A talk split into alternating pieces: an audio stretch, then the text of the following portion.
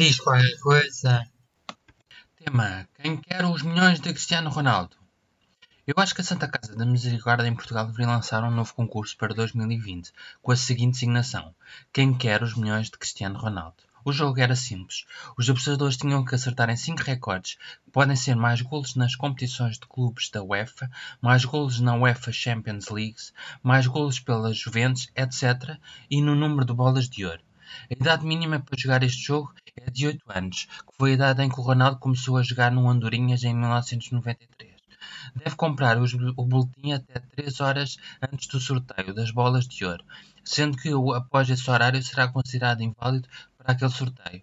O preço de cada aposta é 2 euros. Quanto mais recordes e bolas de ouro acertar, mais dinheiro ganhará, sendo o menor prémio concedido a quem acerta dois recordes.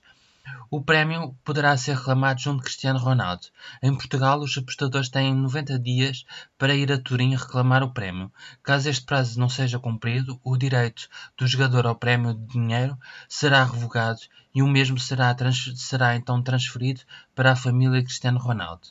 E aí a designação no concurso passa de quem quer os milhões de Cristiano Ronaldo para quem quer ser o agregado familiar do Cristiano Ronaldo.